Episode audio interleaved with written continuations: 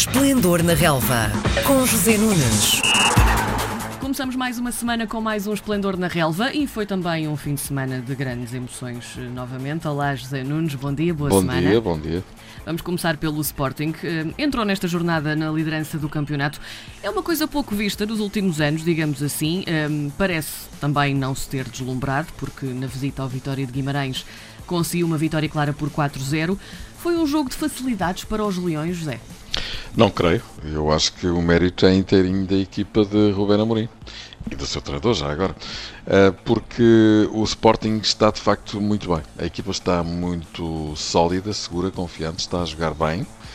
Hum, penso até que neste momento a classificação assim o diz, mas falo mesmo também em termos exibicionais e normalmente uma coisa acompanha a outra, é que o Sporting é o que está melhor dos uh, quatro primeiros classificados. Uhum.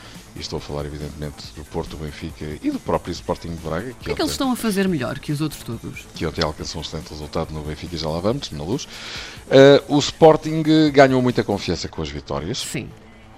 É uma performance muito boa, 7 jogos, 6 vitórias, 1 um empate, 19 gols marcados, 4 sofridos.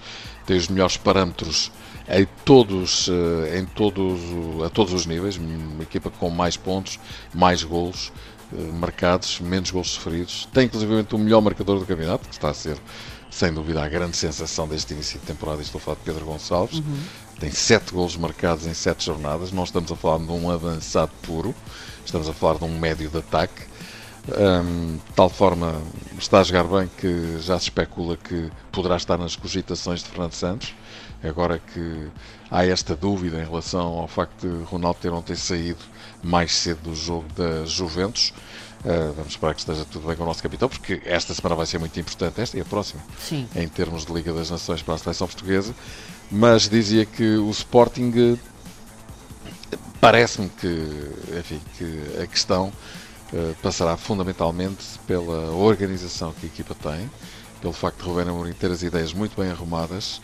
Uh, enfim, creio que é mais ou menos uh, transversal em termos de opinião pública que Benfica e Porto têm plantéis mais bem apetrechados. Sim, era mesmo e... isso também que te ia perguntar, não é? E principalmente com orçamentos bastante superiores, o que normalmente Sim. quer dizer melhores jogadores. Mas o que é facto é que é o Sporting quem vai na frente com esta vantagem que é de facto uma vantagem que não é uh, despicienda, é bastante significativa, não é obviamente garantia de coisa nenhuma, mas à sétima jornada ter 4 pontos de avanço sobre o Braga e Benfica e 6 sobre o Porto é absolutamente notável não é? para uma equipa uh, que tem andado sempre uh, bastante longe da luta pelo título nos últimos anos em função desta quase ditadura que Benfica e Porto instalaram no futebol português em termos de uh, conquista de títulos, Sim. justamente. Por isso há que fazer grandes encómios e elogios àquilo que até o momento o Sporting está a fazer.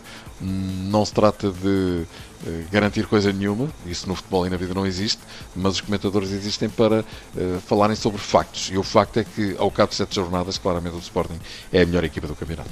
Vamos então também ao Porto, que jogou em casa ontem, conseguiu voltar às vitórias com um 3-1, mas uh, também não sem primeiro ter tido ali um pequeno momento. Tu queres ver?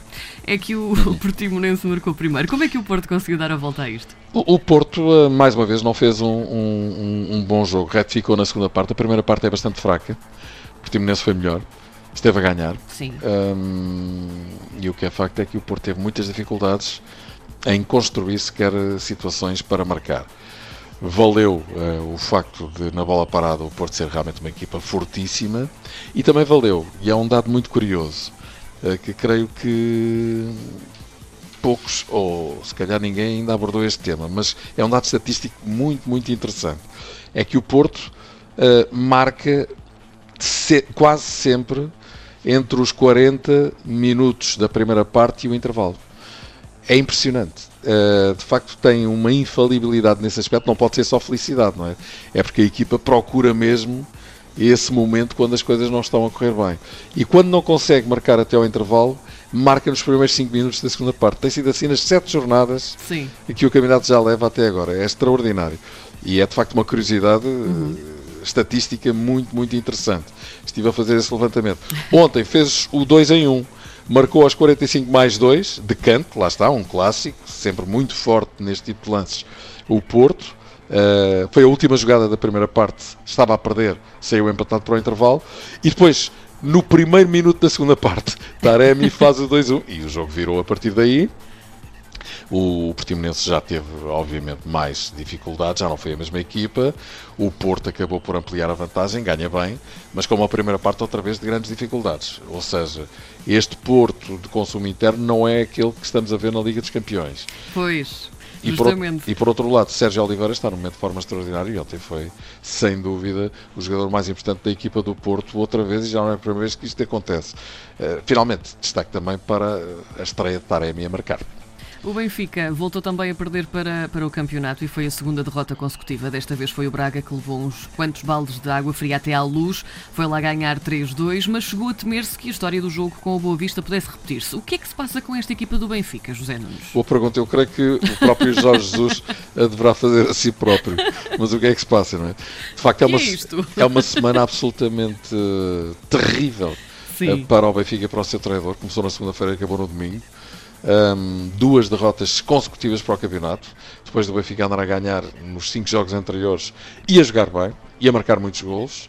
O que é facto é que o Benfica volta às desilusões depois de ter começado a temporada com uma enorme desilusão, que foi o afastamento na, na terceira eliminatória da Liga dos Campeões, da possibilidade de chegar à fase de grupos, ainda teria que jogar um playoff, é certo, mas ficou logo pelo caminho com o PAOK.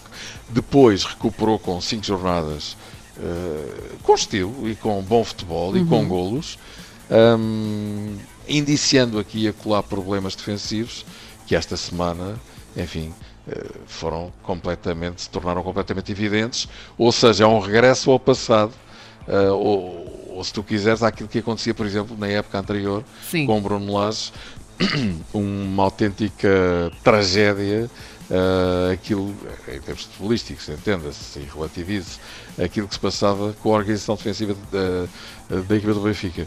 E esta semana foi exatamente a mesma coisa: 3-0 no Bessa, 3-3 com o Rangers e, e o jogo chegou a estar 3-1 para a equipa escocesa em pleno estádio da luz. Uh, e o Benfica conseguiu resgatar com alma, indiscutivelmente, uhum. no final do jogo, um, a derrota com dois golos. E ontem esteve quase a fazer o mesmo ao Braga, curiosamente.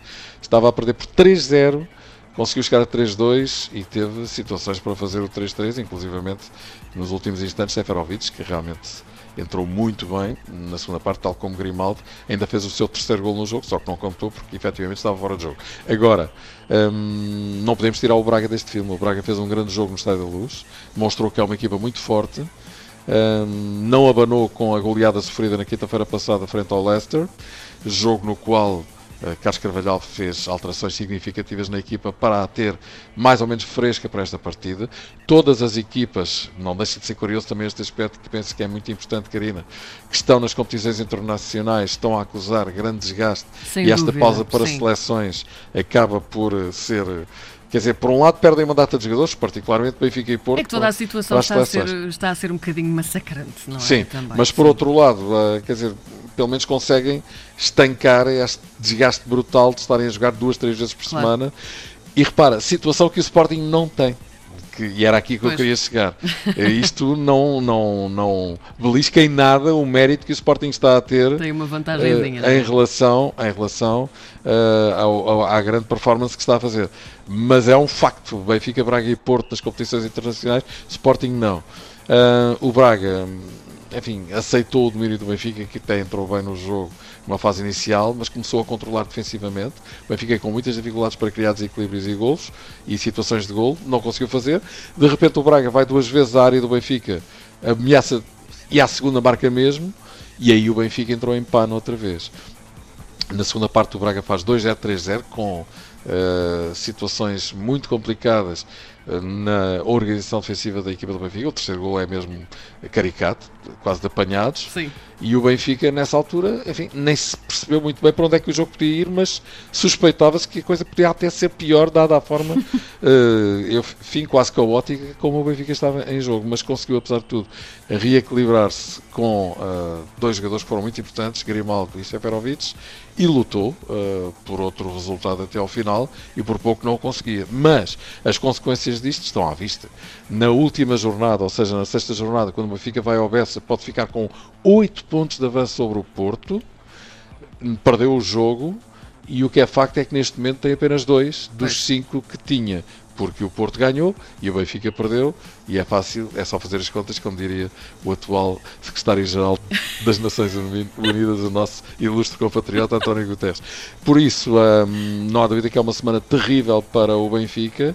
E Jorge Jesus vai ter que analisar muito bem esta situação, porque do meio campo para trás a equipa parece outra equipa. Não é? Quer dizer, o Benfica é uma equipa com muito potencial ofensivo, mas do meio campo para trás eh, enfim, está à vista. Nove gols sofridos em três jogos, uma Sim. média de três gols rigorosamente assim, sofreu três gols com o Boa Vista, três gols com o Rangers e três gols agora com o Sporting de Braga e assim, de facto, é muito complicado um, obter resultados positivos. Muito bem, na próxima semana vamos ver então que evolução uh, teremos para mais um Esplendor na Relva. Obrigada, José Nunes. Até de nada, boa semana. Até segunda.